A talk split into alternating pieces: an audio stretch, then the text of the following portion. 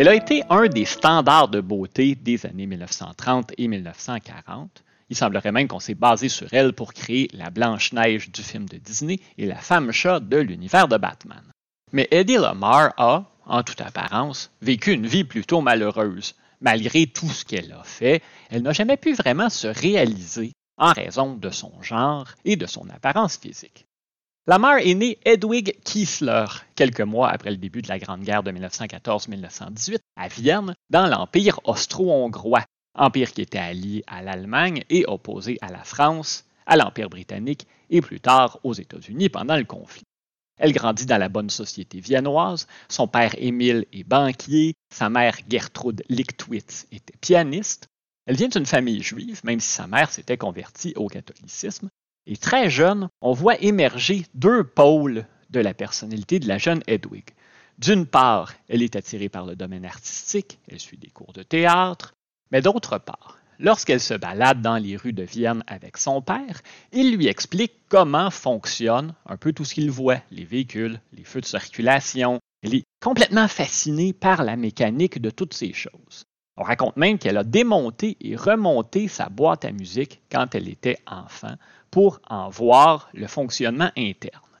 Sa matière préférée à l'école à ce moment-là, c'est la chimie, mais au-dessus de tout ça, et peut-être pour son plus grand malheur, elle va remporter un concours de beauté à l'âge de 12 ans. Hedwig, qui se fait souvent appeler Eddie, est encore adolescente lorsqu'elle amorce sa carrière de comédienne.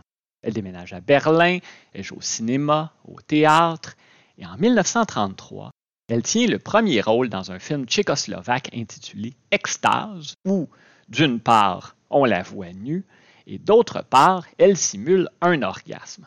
Elle est âgée de 18 ans à ce moment-là. Le film va faire scandale, c'est condamné par le pape, censuré dans tous les marchés pratiquement. Kissler y joue le rôle d'une femme qui se sent délaissée par un mari plus âgé, rôle qui va s'avérer prophétique d'une certaine manière. Quelques mois après la sortie d'Extase, elle contracte le premier de six mariages qui se termineront tous par des divorces, et la plupart de ses maris étaient de 10 à 15 ans plus âgés qu'elle. Ils verront en elle d'abord et avant tout une femme trophée.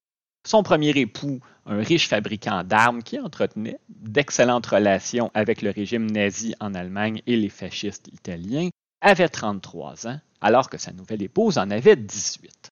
Il est de ceux qui ont été scandalisés par Extase et va dépenser de grosses sommes d'argent pour racheter les copies du film et les faire disparaître.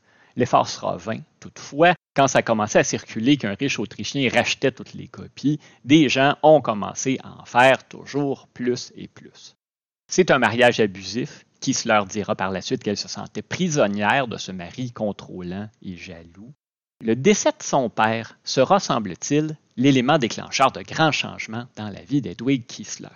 Elle quitte son mari, elle quitte son pays et part conquérir Hollywood. Elle rencontre Louis B. Mayer du studio Metro Goldwyn Mayer MGM qui lui offre un contrat de 125 dollars par mois, mais Kiesler refuse et finira par obtenir quatre fois plus du même Louis Mayer qui n'a sûrement pas apprécié qu'on lui tienne tête. Et c'est à bord du navire, pendant sa traversée de l'Atlantique vers les États-Unis, qu'elle va devenir Hedy Lamar, L-A-M-A-R-R. C'est en hommage à une star du cinéma décédée une vingtaine d'années plus tôt, qui avait elle aussi eu une vie compliquée et avait collectionné les mariages et n'avait pas non plus de racines françaises ou canadiennes françaises. Dès le moment où elle arrive en Amérique, on présente Eddie Lamar comme la plus belle femme du monde. C'est de cette façon-là qu'on voulait la mettre en marché. Son premier rôle aux États-Unis sera celui d'une Parisienne séduisante et mystérieuse dans le film Casbah, sorti en 1938 et ce sera son casting dans la plupart de ses films. L'étrangère, elle a joué des personnages d'un grand nombre de différentes nationalités qui utilisent son charme et sa beauté pour arriver à ses fins. Elle sera l'archétype de l'actrice glamour de l'époque. Je sais que glamour, c'est un anglicisme, mais je ne pense pas qu'on a trouvé un terme en français qui renvoie bien l'idée du glamour des stars hollywoodiennes de cette époque-là. Lamar joue dans de nombreux films à la fin des années 1930 et au début des années 1940 aux côtés de Clark Gable, Jimmy Stewart, Spencer Tracy, Judy Garland. Mais Le monde entre à nouveau en guerre en 1939 et ça la touche directement. Son pays natal avait été annexé par l'Allemagne nazie, sa mère va devoir fuir à Londres et la mère voulait être utile en mettant à profit son hobby qui était de faire des expériences et de réfléchir à des inventions. C'est ce qu'elle aimait faire dans ses temps libres, autant lorsqu'elle était chez elle que dans sa roulotte pendant les longues périodes d'attente qui marquent les tournages cinématographiques. Elle a mis au point une innovation dans le domaine des feux de circulation, un concentré en cubes pour faire des boissons gazeuses. Elle a aussi développé des notions d'aérodynamisme très avancées pour son époque qu'elle a transmises à Howard Hughes, qui a été un de ses amants. Mais surtout, Eddie Lamar va rencontrer au cours d'une fête à Hollywood un compositeur qui s'appelait George Antheil. Le duo formé de l'actrice de cinéma et du musicien va inventer une torpille guidée par fréquence radio. C'est une époque où les sous-marins allemands, les fameux U-boats, sèment la terreur sur l'Atlantique et autour des îles britanniques. Avoir des torpilles intelligentes dont on pourrait modifier la trajectoire en cours de route, ça compliquerait beaucoup la vie aux sous-mariniers de la Wehrmacht. Lamar va penser à un système qu'on appelle l'étalement de spectre par saut de fréquence. Pour vous résumer ça très très simplement, on transmet par signaux des ondes radio, mais en changeant continuellement de fréquence de manière aléatoire selon un code connu de l'émetteur et du récepteur. Ça rendait ce genre de transmission très difficile à intercepter ou à brouiller. L'idée avait été énoncée auparavant par au moins un scientifique, mais ça n'avait pas connu une circulation très large. Et il n'y a rien qui indique que Lamar aurait été une plagiaire. Elle a pensé à ça par elle-même, elle serait seulement pas la première à y avoir pensé. Lamar et Antheil vont obtenir un brevet pour leur torpille intelligente qui sera offert à la marine des États-Unis, qui n'en voudra pas. Et Eddie, qui voulait de toutes les manières possibles aider son pays d'adoption et les démocraties occidentales dans leur lutte contre les régimes totalitaires, va finir par servir la cause d'une manière plus appropriée à son statut de vedette et à son genre, en utilisant sa beauté et sa notoriété pour vendre des obligations de guerre et divertir les troupes. Elle divertira les soldats directement et indirectement en jouant dans un film intitulé White Cargo, sorti en 1942. Dans ce film, elle interprète une étrangère qui séduit tous les hommes, évidemment. On la voit d'ailleurs qui danse en portant un haut de bikini sur l'affiche du film.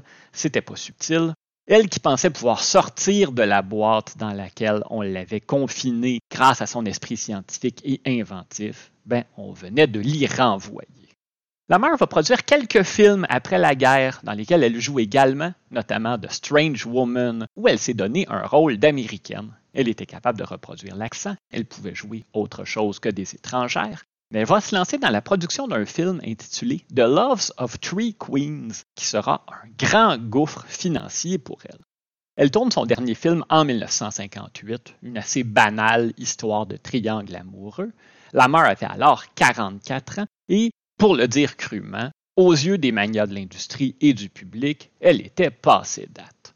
Des comédiennes toutes jeunes, toutes fraîches, prenaient maintenant les rôles qu'on lui donnait auparavant et on n'a jamais voulu lui confier des personnages plus substantiels. Après ça, et tout spécialement suite à son sixième divorce, elle avait épousé l'avocat qui s'était occupé de certains de ses précédents divorces. Ça s'invente pas. Donc après ce sixième divorce, elle va se retirer du monde au point de ne plus voir personne, même pas ses enfants. Il faut dire qu'elle a été progressivement défigurée par une série de chirurgies plastiques destinées à préserver cette beauté qui l'avait toujours définie aux yeux du monde.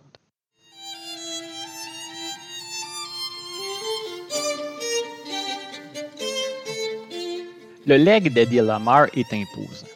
Tout le monde ne s'entendait pas sur sa capacité à porter un film sur ses épaules, mais elle a joué dans une trentaine de longs métrages et surtout, L'étalement de spectre par saut de fréquence dont elle a été une des pionnières, c'est à la base des GPS, du Bluetooth et même de la technologie Wi-Fi. Et l'armée américaine a fini par utiliser le brevet qu'elle avait offert à son gouvernement. Mais Lamar et George Antheil n'ont jamais été compensés pour leurs travaux. En bout de ligne, je pense qu'elle a connu une vie incomplète et insatisfaisante. Elle était toujours trop quelque chose, trop belle pour être brillante, une femme surtout une qui avait un corps comme le sien, ne pouvait pas avoir des idées originales sur l'aérodynamisme ou la transmission de fréquences radio. On a d'ailleurs prétendu qu'elle était une espionne, que tout ce qu'elle savait, elle l'avait appris en visitant des usines d'armement avec son premier mari. Ça semble sans fondement comme accusation. Elle avait pensé quitter Hollywood pour aller travailler au comité mis sur pied par le gouvernement pour développer des inventions qui seraient utiles à l'effort de guerre. Je doute fort qu'on l'aurait prise au sérieux. Ses relations avec le studio MGM, son principal employeur cinématographique, étaient pas très bonnes.